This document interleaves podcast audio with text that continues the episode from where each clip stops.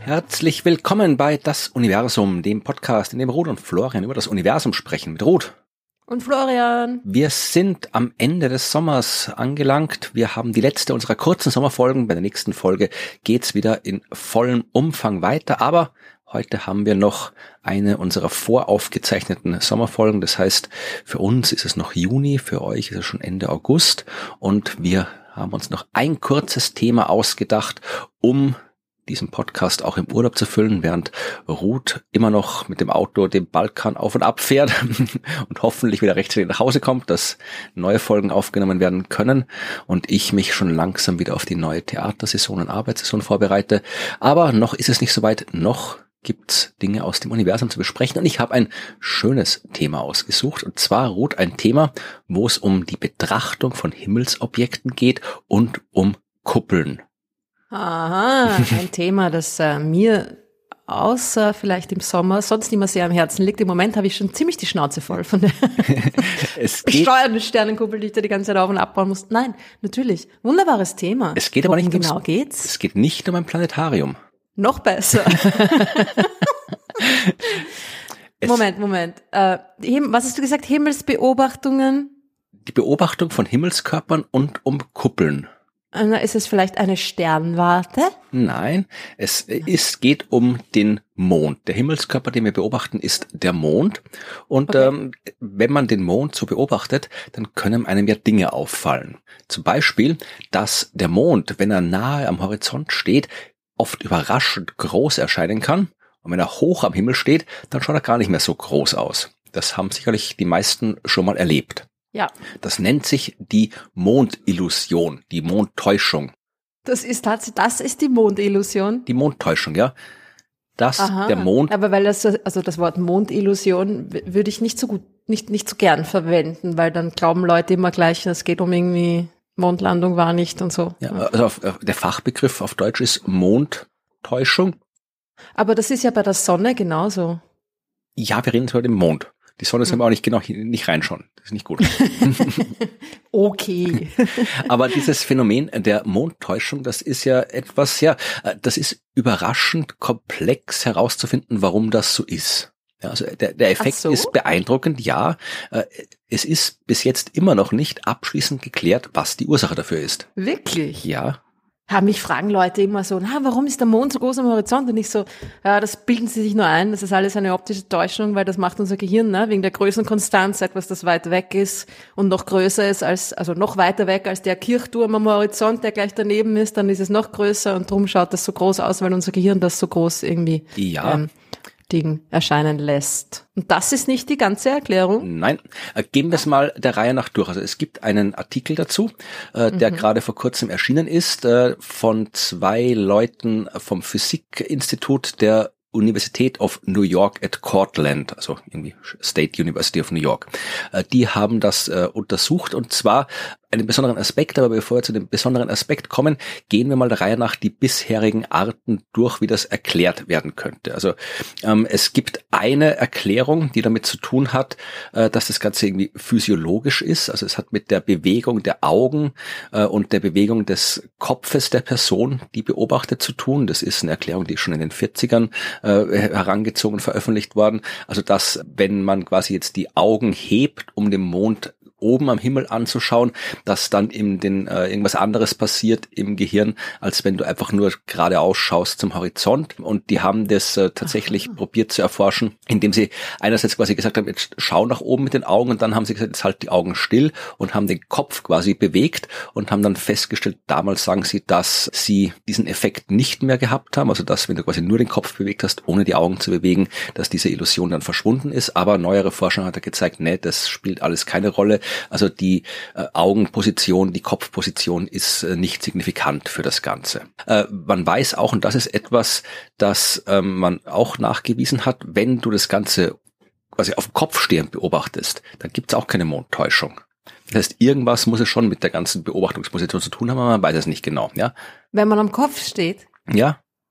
Dann Nee, aber dann ist sie dir auch all die, stehen all die anderen Dinge am Kopf und vielleicht funktioniert da dann dieses ähm, Größenerkennungsprogramm nicht so Ja, gut. wir gehen das einmal durch. Jetzt geht's Okay, mal rein okay, nur um die okay. Physiologie. Also ich sage nur, was das es an Daten gibt, nämlich dass wenn man am Kopf steht, das nicht ist. Man weiß auch, dass äh, dieser Effekt kleiner wird, wenn du es nur mit einem Auge anschaust.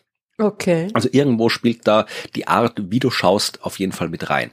Äh, Die zweite der Erklärungsansatzklassen ist das, was du gesagt hast, ja. Der- Die relative Größe des Mondes äh, in Vergleich im Kontext mit dem, was du sonst noch so siehst, ja.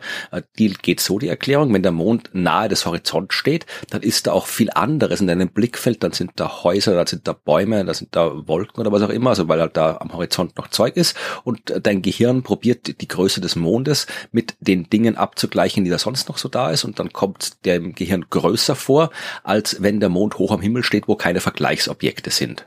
Das ist Mhm. diese Größenerklärung. Aber auch da, wenn man sich die Literatur anschaut, haben äh, die Leute herausgefunden, dass äh, dieser Effekt auch dann noch auftritt, wenn es komplett finster ist und du überhaupt kein sichtbares äh, Gelände hast. Ja, also du könntest es quasi einfach irgendwie im Stock finsteren, da ist nur Mond am Himmel und du siehst sonst nichts, du siehst nichts, mit dem du es vergleichen könntest und hast den Effekt trotzdem Mhm. die Literatur geht ein bisschen auseinander, also der, wie stark der dann ist, aber äh, er ist auf jeden Fall auch da, wenn keine Vergleichsobjekte am Horizont sind. Auch da siehst du den Mond erscheint er größer. Okay. Also das kann auch nicht die komplette Erklärung sein. Und dann gibt's jetzt die Erklärung, äh, auf die sich diese beiden Autoren, äh, Karl Hippius und David Kornreich, äh, spezialisiert haben, nicht spezialisiert haben, worüber sie ihre Arbeit geschrieben haben. Das ist eine Theorie, wo ich auch nicht wusste, die geht zurück auf äh, Ibn al-Haytham aus dem 11. Jahrhundert. War der erste. Da hat, es hat damit zu tun, auch mit ein bisschen mit äh, Entfernungen. Aber jetzt sind wir bei der Kuppel angekommen, weil der Himmel, zumindest jetzt in dem Kontext, wo wir ihn betrachten, schauen wir uns das Ganze ja aus einem geozentrischen äh, Blickwinkel an. Das heißt, wir stehen quasi im Mittelpunkt unseres eigenen Universums und um uns herum äh, ist eine Kugel, auf der sich die Himmelskörper bewegen. Ja, also das ist quasi so das theoretische Modell, das wir haben von der Beobachtung, weil wir nehmen die Entfernung der Himmelskörper ja nicht direkt wahr, also die Sterne sind halt einfach irgendwo, aber wir sehen die Sterne halt für uns schon, die alle gleich weit entfernt aus sind, halt alles Lichtpunkte, die am Himmel sind. Mhm. Also diese klassische Himmelskuppel, ja, die Kuppel, um die es geht, ist die Himmelskuppel, aber äh, tatsächlich ist die Himmelskuppel, die wir wahrnehmen, die nehmen wir nicht als Halbkugel wahr. Also wir, wir nehmen nicht wahr, dass das eine, eine Halbkugel ist, wo jeder Punkt an der Himmelskuppe gleich weit entfernt ist, sondern ein bisschen abgeflacht. Stell dir vor, du stehst irgendwo und schaust, ja, und der Mond ist am Horizont ungefähr 400.000 Kilometer von dir entfernt und der Mond ist im Zenit, wenn er direkt über deinem Kopf steht, ungefähr 400.000 Kilometer von dir entfernt. Ja, das heißt, da ist tatsächlich der Abstand gleich, egal wo der Mond steht, aber dir erscheint es so, äh, und das gilt für alle Objekte am Himmel, dir erscheinen Objekte, die genau über dir sind, erscheinen dir näher als Objekte, die am Horizont sind. Also die Himmelskuppel, die du in deinem Kopf konstruierst, ist abgeflacht, die ist ein bisschen eingedäpscht. Mhm. Und deswegen, weil wir das Gefühl haben, dass uns der Punkt über unserem Kopf näher ist als der Horizont, erscheint uns auch der Mond am Horizont größer, weil nähere Objekte sind kleiner, sagt uns die Erfahrung. Äh, Die Objekte, die weit weg sind und gut sichtbar sind, die äh, müssen groß sein. Und Objekte, Ja. die näher sind und gut sichtbar sind, die können auch klein sein. Und Der Unterschied ist der, dass wir die Himmelskuppel am Horizont als ausgedehnter in unserer Wahrnehmung abgespeichert haben, als größer und drum muss der Mond noch viel größer sein. Also es ist schon eine, also es ist eine Kombi aus diesem, aus unserer Wahrnehmung der Himmelskuppel und Genau. der, dieser Größenkonstanz in unserem Also Gehirn. diese Geschichte mit der abgeflachten Himmelskuppel, die ist jetzt nicht neu. Das war jetzt nicht das, um was es ging. Das ist auch schon ein etwas, was man schon seit den, seit den 60ern im Wesentlichen erforscht und wie gesagt, wo sich der Ibn al-Haytham äh, im 11. Jahrhundert, der arabischer Astronom, schon Gedanken darüber gemacht hat. Äh, die beiden mit dieser neuen Arbeit haben probiert, das sich einmal genau anzuschauen. Ja, also wie ist das genau? Und sie haben überlegt, wie kann man jetzt irgendwie untersuchen, wie Menschen die Himmelskuppel wahrnehmen. Wie kann man die Form dieser ja nicht existierenden Himmelskuppel, das ist ja nur was, was wir uns im Kopf konstruieren, ja, was nicht in echt mhm. existiert. Wie kann man das äh, nachweisen? Und die haben das recht äh, interessant gemacht. Ähm, die haben einfach Leute genommen, sind mit denen irgendwo in den Park gegangen und in die Landschaft. Sie waren einmal genau in Ithaca im, am Cayuga Lake und einmal äh, in einem Park und haben die Leute genommen und haben tatsächlich so ein paar so ja Landmarken rausgesucht, also Berge, Kirchtürme, was auch man irgendwie so gesehen hat da in der Gegend und haben den Leuten diese Dinger gezeigt und dann allen das Gleiche gesagt, das war dann standardisiert der Text. Sie haben gesagt, okay, ich zeig dir jetzt äh, eine, eine Landmarke, ich zeige jetzt bleiben wir beim Kirchturm, ist egal, ja. Äh, schau da hinten diesen Kirchturm und dann haben sie sich zuerst mal äh, geeinigt, dass sie beide das gleiche Ding sehen und das gleiche Ding meinen.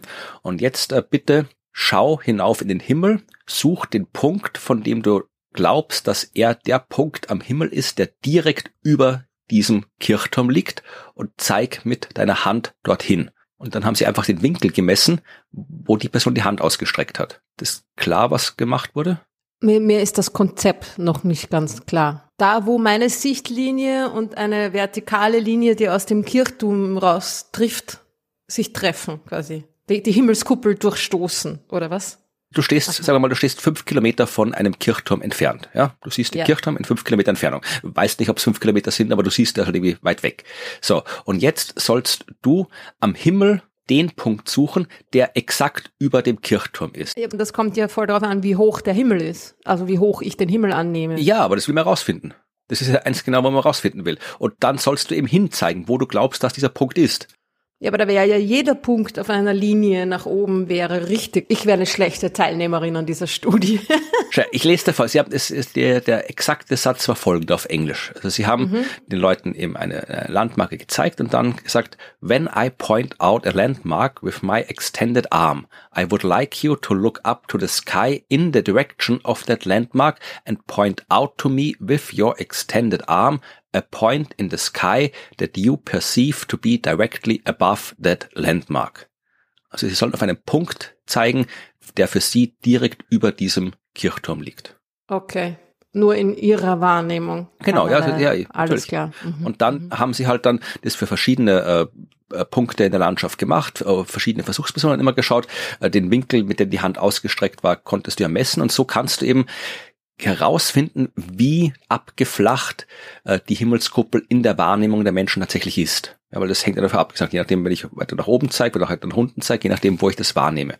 Und mit diesen Daten haben sie eben probiert, die wahrgenommene Himmelskuppel der Menschen zu rekonstruieren. Zu kartieren, alles klar. Okay, also es geht echt nur um ein Gefühl. Wo genau. habe ich das Gefühl, dass jetzt der Himmel ist über dem Kirchturm? Genau damit du eben rausfinden kannst, wie diese Form tatsächlich ist und ob das dann zusammenpasst mit der Erklärung, die man gibt äh, für die Mondtäuschung. Das war deren Ziel. Und sie haben festgestellt, sie haben tatsächlich eben halbwegs konsistente Daten bekommen. Sie haben gezeigt, dass es eben nicht diese klassische abgeflachte Himmelskuppel ist, dass die Form ein bisschen komplexer ist. Und vor allem, und das ist der interessante Punkt, sie haben festgestellt, dass und da hätten wir jetzt eigentlich eine, hätte ich eine schöne andere Anfangsfrage stellen können. Ich hätte dich fragen können, Ruth, wo der Himmel beginnt. Ja, genau. Weil sie haben festgestellt, dass in der Wahrnehmung der Menschen diese Himmelskuppel nicht am Boden beginnt. Na, nein, nein, eh nicht.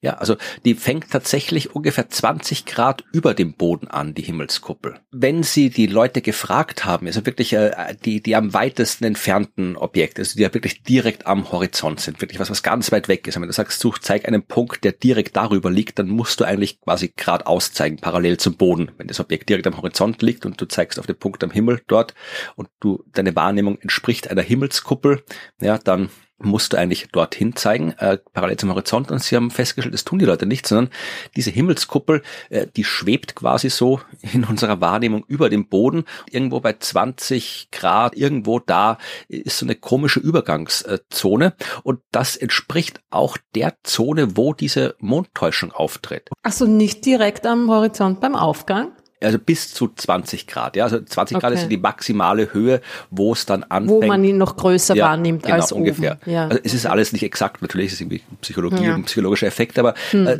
die Daten, die die da gewonnen haben, zeigen eben, dass dort, wo wir diese Mondtäuschung wahrnehmen, das ist genau der Übergangsbereich, wo wir anscheinend kein vernünftiges Modell von, kein gedankliches Modell von der Himmelskuppel haben. Spannend.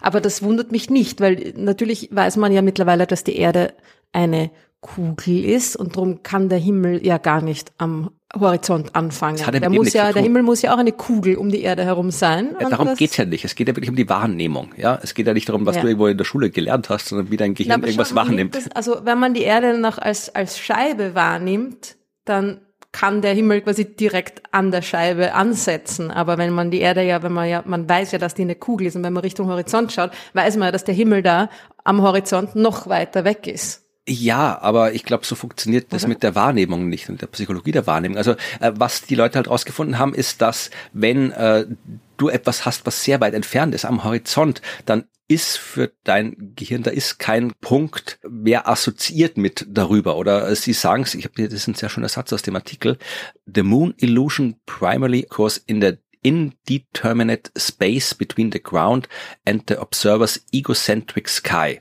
The moon is not then even upon the egocentric sky at all. Das heißt, jeder Beobachter hat so einen eigenen Himmel, einen eigenen Himmel, den das Gehirn konstruiert, eine eigene Himmelskuppel. Und wenn der Mond nahe am Horizont steht, dann ist der Mond gar kein Teil des Himmels. Das heißt, wir nehmen den Mond nicht als Himmelsobjekt wahr, sondern als ja irgendwas anderes.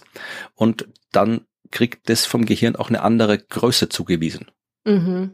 Spannend. Ja, also wie gesagt, ist jetzt nur ein sehr simples Experiment, aber es zeigt halt wieder mal, wie ja, flüchtig unsere Wahrnehmung ist. Ich glaube schon, dass das damit zusammenhängt, weil du gesagt hast, irgendwie das nicht, was man in der Schule gelernt hat. Ich glaube schon, dass das damit zusammenhängt, wie man diese Dinge wahrnimmt, was man halt weiß davon, weil man weiß ja auch, dass der Mond viel, viel weiter weg ist als der Himmel.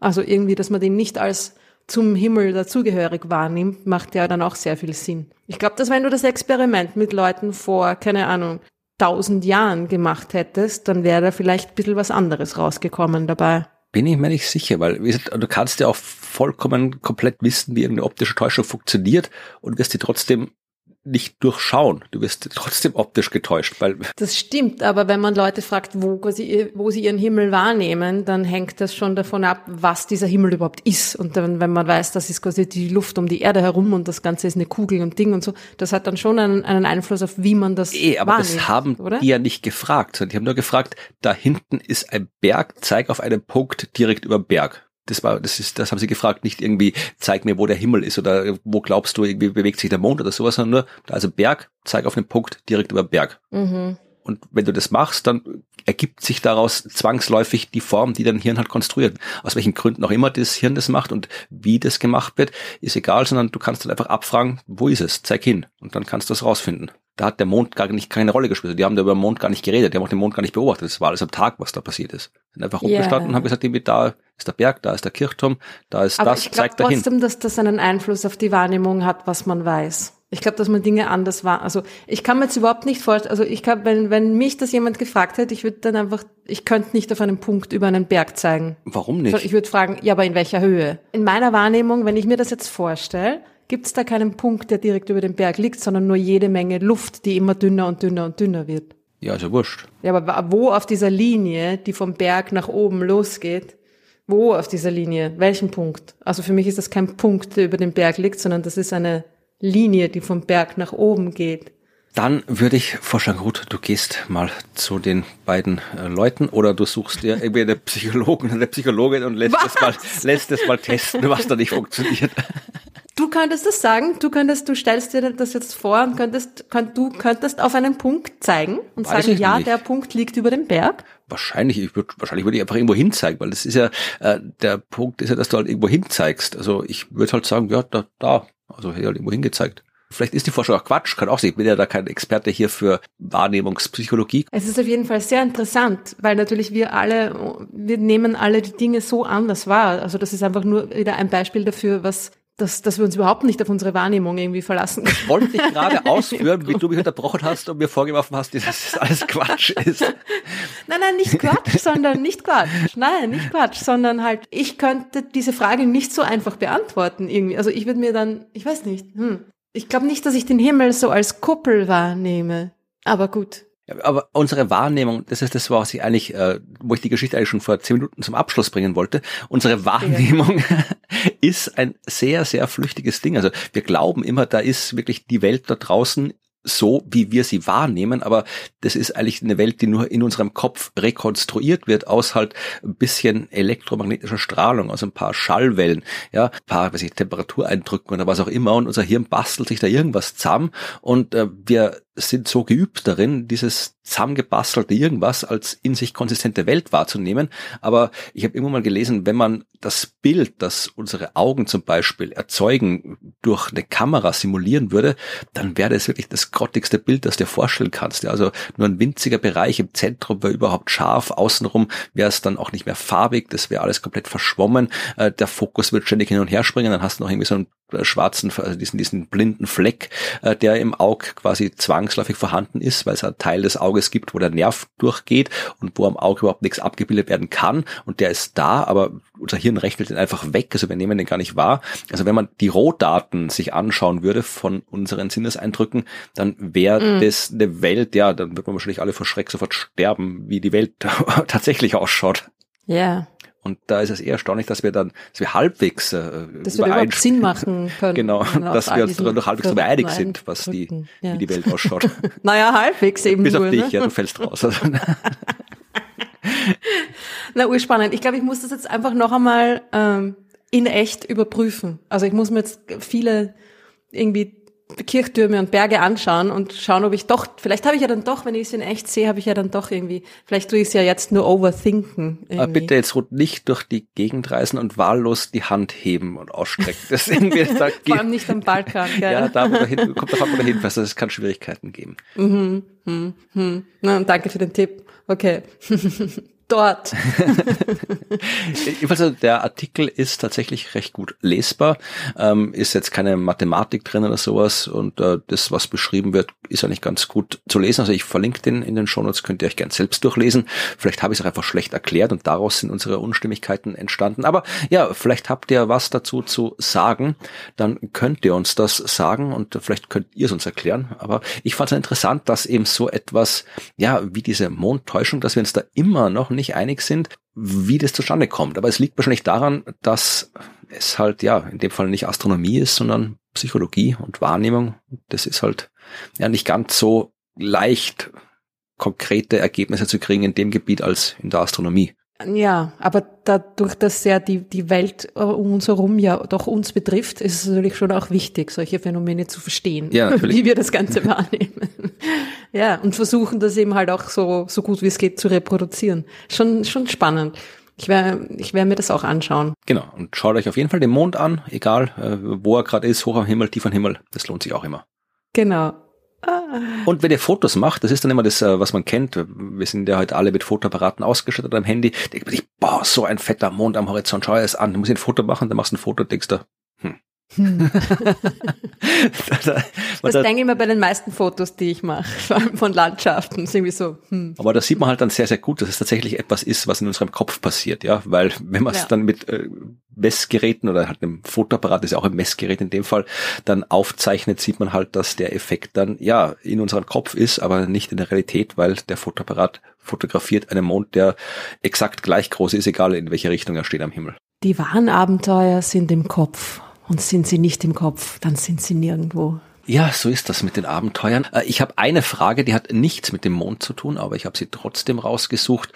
Und zwar ist das eine kurze Frage, die von Philipp kommt. Und Philipp wollte wissen, wenn ein großer Asteroid nicht auf der Erde einschlägt, aber knapp vorbeifliegt, kann das denn nicht auch schlimm für uns sein? Ja, weil wenn er sagt, Philipp groß genug ist und knapp genug vorbeifliegt, bestünde dann nicht Gefahr, dass er die Umlaufbahn der Erde durch seine Gravitationskraft für uns nachteilig beeinflusst. Ja, äh, die Umlaufbahn dann plötzlich von der Sonne weiter weg wäre und so weiter. Äh, ist ein prinzipiell berechtigte Frage, weil wir wissen ja, dass Gravitationskraft zwischen allen Körpern mit Masse wirkt.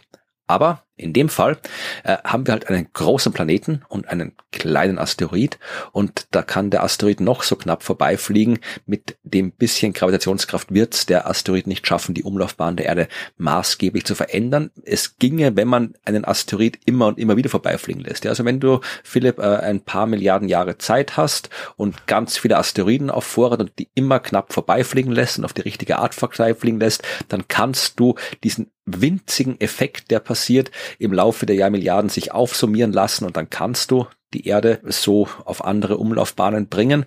Äh, habe ich mir nicht einfach nur ausgedacht. Da haben tatsächlich Leute ausgerechnet, äh, dass man das machen kann und wie man es machen kann. Ging um die hypothetische Frage, ob man die Umlaufbahn der Erde vergrößern könnte, wenn die Sonne in ferner, ferner Zukunft zum roten Riesen wird zum Beispiel und wir die Erde dann wegschieben müssen, dass sie nicht kaputt geht. Hat sich auch mal wer gedacht, das rechne ich doch nochmal aus, wie man einen Asteroid nehmen müsste und vorbeifliegen lassen müsste. Äh, stellt sich raus, geht, dauert halt nur ein paar Milliarden Jahre.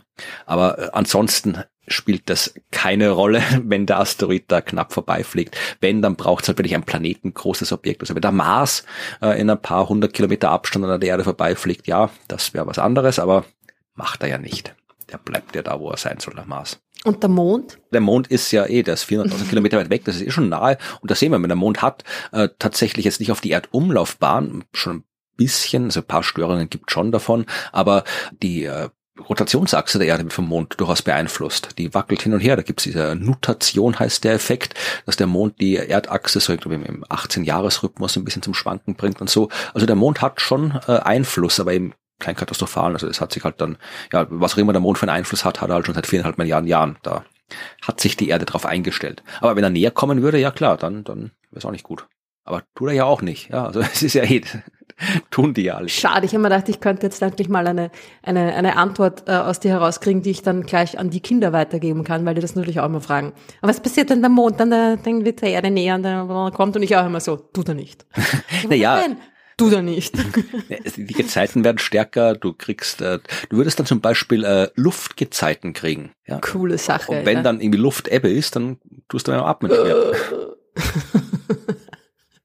Das ist eine gute Antwort. Das sage ich das nächste Mal. Passt. Luftgezeiten. Ja. Ja, aber da müssen alle schon, dass sie irgendwie einen aktuellen Luftgezeitenkalender haben, das nicht ersticken. Ja, ja, ja, ja. Ja, also das, Philipp, äh, musste, musste keine Sorgen machen, äh, wenn der Asteroid knapp vor der Erde vorbeifliegt. Das äh, passiert nichts Arges. Wenn er einschlägt, ist was anderes. Wenn er vorbeifliegt, ist alles gut. Ja, das war die letzte Frage der letzten Sommerfolge. Ihr könnt uns, wie gesagt, äh, Fragen schicken auf fragen.dasuniversum.at. Ihr könnt uns Kommentare schicken bei hello@dasuniversum.at. Ihr könnt uns auf die übliche Art und Weise unterstützen, finanziell oder ideell, durch Kommentare, durch Bewertungen, durch Geldüberweisungen und all das äh, ist in den Shownotes verlinkt, wo ihr das tun könnt. Und wir bedanken uns auch sehr für diese Unterstützung. Aber nicht in dieser Folge, weil wir ja noch nicht wissen, wer uns alle unterstützt und wir das ja gerne namentlich machen. Das heißt, wir bedanken uns namentlich bei den Leuten und das können wir dann erst tun, wenn unsere Sommerfolgen vorbei sind, denn dann sind wir auch wieder aktuell und wissen, wer uns unterstützt. Weil jetzt äh, kommt noch ein letzter Sommerfilmtipp von Evi und dann ist Evis Sommerfilmreise durch das Universum auch vorbei und wir sind alle wieder zu Hause und alle wieder auf gleich und können uns auf die nächste Folge vom Universum freuen, die dann wieder in voller Länge mit allen Rubriken stattfindet. Aber jetzt, ja, sind wir in der komischen Situation, dass wir unsere letzte Folge aufgenommen haben vor dem Sommer. Das heißt, wir freuen uns jetzt alle voll, dass der Sommer anfängt, also wir in dem Fall Ruth und ich. Und wenn ihr das hört, ist das schon alles vorbei. Also ihr denkt gleich, oh, es ist irgendwie, jetzt geht dann wieder hier für diejenigen, die studieren, die in die Schule gehen, die Schule und die Uni wieder los, die, die arbeiten, ja, die meisten werden keine zwei Monate Sommerurlaub gehabt haben, äh, vermute ich mal. Also da habt ihr eh schon wieder Job. Aber wie gesagt, für uns fängt der Sommer an und für euch, die ihr uns hört, ist der Sommer schon wieder vorbei. Ja, kaum, dass man einmal nüchtern ist, ist der Sommer schon wieder vorbei. Ja, ich weiß nicht, ob wir das Zitat nehmen sollten, weil ich glaube, in anderem Refrain aus dem Lied von Element of Crime, das du zitierst, heißt es kaum, dass man einmal, kaum, dass ich einmal nicht müde bin, ist der Sommer schon wieder vorbei. Ah ja, stimmt, müde ist es auch, ja. Ja, schau mal, wir gehen jetzt auf jeden Fall äh, und treffen uns, um ein Bier zu trinken und auf den Sommeranfang anzustoßen und unsere Hörerschaft hört uns wieder in zwei Wochen, wenn es weitergeht im September mit einer neuen frischen Folge von das Universum. Und bis dahin verabschieden wir uns und sagen Tschüss. Macht es gut. Willkommen bei der letzten Ausgabe der Summer Science Frames, dem kleinen, aber feinen Filmreiseführer für den Sci-Fi-Sommer. Bei unserem fünften und letzten Ausflug unternehmen wir eine Fernreise in eine weit entfernte Welt. Und wir reisen außerdem in die ferne Zukunft. Mehr als 10.000 Jahre nach unserer Zeit landen wir auf Arrakis, einer Wüstenwelt, auch bekannt als Dune. Zum Glück gab es auf diesem Planeten gerade einen Regierungswechsel. Die bösen Harkonnen sind weg und die nette Adelsfamilie Atreides hat das Kommando übernommen. Wenn ihr auf Dune ankommt, solltet ihr auf jeden Fall das Spice probieren. Das gibt es im ganzen Universum nur auf diesem Planeten. Es verlängert nicht nur das Leben, sondern man kann damit auch in die Zukunft sehen. Kein Wunder also, dass es so viel Streit und Intrigen darüber gibt, wer Arrakis beherrschen darf. In der Wüste von Dune aber bitte nicht einfach so rumlaufen, denn dort pflügen gigantische Sandwürmer durch die Dünen. Wanderungen also nicht alleine machen, sondern nur mit erfahrenen Führern. Am besten mit den Fremen, die eigentlichen Bewohner des Planeten. Die erzählen euch dann gerne etwas darüber, dass sie gar nicht zufrieden sind mit der Ausbeutung ihrer Welt und auf einen Erlöser hoffen, der sie zu Macht und Selbstbestimmung führt. Das Buch Dune von Frank Herbert ist ein absoluter Klassiker in der Science Fiction und thematisiert die damals gerade aufkommende Umweltbewegung, religiöse Konflikte, Imperialismus und jede Menge andere Themen. Die mehrbändige Buchreihe galt als unverfilmbar und es gibt auch erstaunlich viele Nichtverfilmungen. David Lynch hat 1984 eine Filmversion geschaffen, die sich zwar nur zum Teil an die Buchvorlage hält, aber gerade dadurch in der Lage ist, die Stimmung des Buchs halbwegs angemessen auf die Leinwand zu transportieren. In der Hauptrolle als Paul Atreides spielt ein junger Kyle MacLachlan erstaunlich gut und man kriegt sogar Patrick Stewart als Wüstenkämpfer mit Knackmatten zu sehen. Das sollte man nicht verpassen. Dune aus dem Jahr 1984 ist auf Amazon und Apple TV verfügbar. Das war jetzt die letzte Ausgabe der Summer Science Frames. Das nächste Mal geht es wieder weiter mit den regulären Science Frames. Und hier bin ich auch auf der Suche nach europäischen Science-Fiction-Filmen. Wenn ihr hier also einen Filmtipp habt, bitte gerne an uns senden. Ich bin immer offen und freue mich über Zusendungen. Diesmal, wie gesagt, um europäische Science-Fiction-Filme. Danke, tschüss.